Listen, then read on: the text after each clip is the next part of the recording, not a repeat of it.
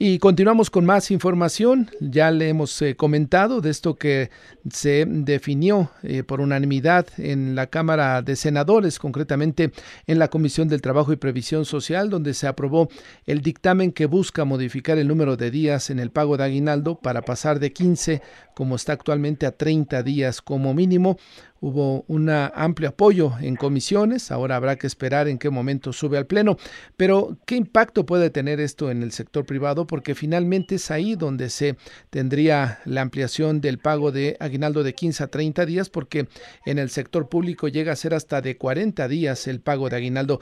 Está en la línea telefónica José Medina Mora, presidente nacional de la Confederación Patronal de la República Mexicana. ¿Cómo está, presidente? Buenas tardes. Buenas tardes, Martín. Qué gusto saludarte.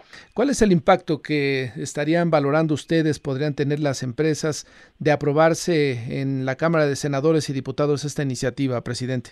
Bueno, primero, Martín, señalar que eh, en Coparmex y en todo el sector empresarial hemos estado siempre en favor de mejorar las condiciones de los trabajadores. Hemos desde el 2016 impulsado un aumento al salario mínimo, eh, cuidando que este no genere inflación, pero que tampoco genere informalidad. Esto se logró a partir de que aparece la UMA y deja de usarse el salario mínimo como un parámetro. Digamos, seguiremos todavía después de esta administración haciendo el aumento eh, al salario mínimo para llegar al nivel bienestar familiar hasta el 2026, Martín. También el año pasado apoyamos el que hubiera eh, un aumento en los días de vacaciones de 6 a 12 días y quizá la más importante reforma social impulsada desde el sector empresarial es la reforma de pensiones, en donde eh, lo que nos dimos cuenta es que los trabajadores al final de su vida laboral no tenían suficiente eh, recurso para una para su pensión, entonces propusimos aumentar las aportaciones de las empresas al fondo de pensiones de los trabajadores con un 8% que se aplica 1% por año durante ocho años, ya empezó en el 2023 con el primer eh, punto porcentual, ya es un 2% este año, así seguirá hasta el 2030 el 8%. Eh, en estos momentos pensar en aumentar otro costo eh, antes de aumentar la productividad nos parece, Martín, que no es el momento para discutir reformas. Estamos en medio de una eh, campaña electoral en donde la concentración del país está precisamente en este proceso electoral.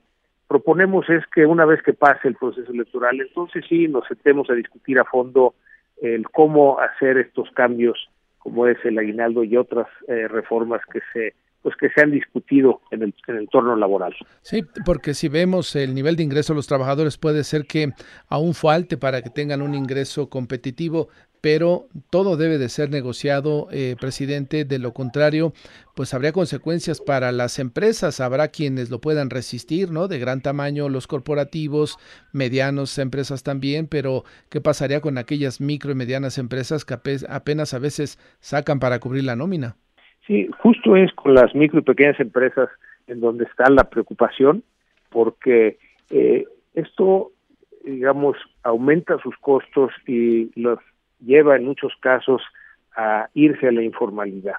Eh, mm. Por eso, digamos, hemos tenido mucho cuidado en las propuestas de aumento al salario mínimo para irlo haciendo gradualmente, pero cuando se quiere aumentar todo al mismo tiempo, es decir, no nada más el salario mínimo, no nada más las aportaciones al fondo de pensiones, sino también las vacaciones, ahora el aguinaldo, en fin, y otras que pues se han discutido, eh, pues nos parece que tenemos que voltear a ver cómo está la productividad eh, del país, que es precisamente el parámetro que tenemos que cuidar.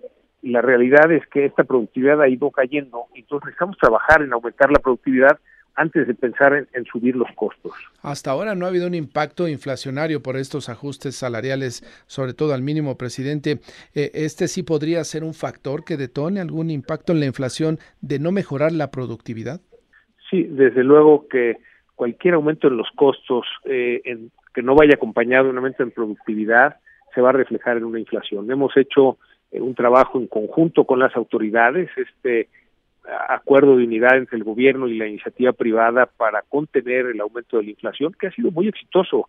Así que recordarás, Martín, que la inflación estaba a niveles del 9% y con ese acuerdo pues se logró bajar a un 8, un 7, un 6, un 5, 4.22.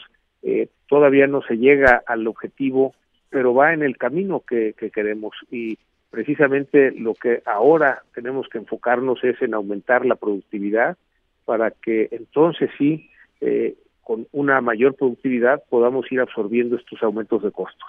Quedó pendiente en la Cámara de Diputados el tema también de la reducción de la semana laboral, ¿no? Un asunto que en algún momento se había discutido, después se llegó a la conclusión que habría que ampliar la discusión. ¿Tendría que correr el mismo camino eh, alguna reforma en este sentido de la, del, del aguinaldo, presidente?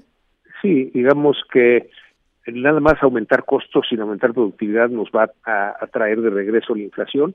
Adicionalmente hay eh, otro problema, eh, una situación en donde tenemos vacantes abiertas que no se han podido cubrir. Entonces, el, eh, en caso de que se aprobara esa reducción de la jornada laboral, pues no habría personal suficiente para cubrir esas vacantes. Hay entre un millón doscientas mil y un millón seiscientas mil vacantes abiertas que no se han podido cubrir.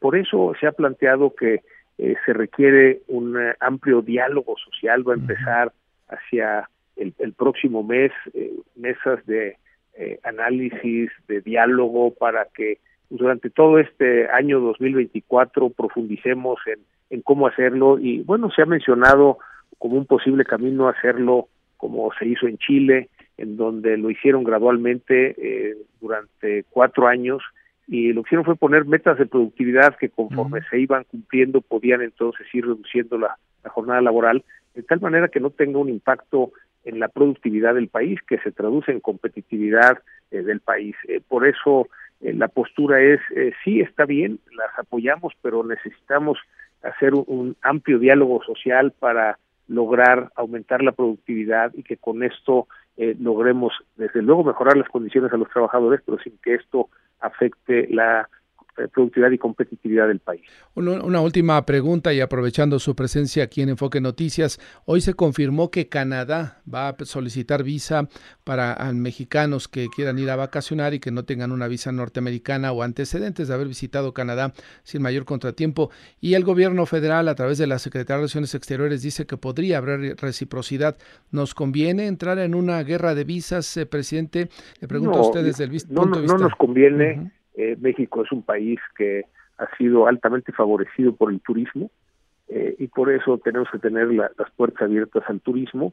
Eh, el que el gobierno de Canadá imponga justo a partir de hoy la condición de visa para todos aquellos que no tengan visa estadounidense, pues refleja el cómo ha ido la, la migración ilegal entrando ahora por Canadá y por eso es que se llega a esta medida.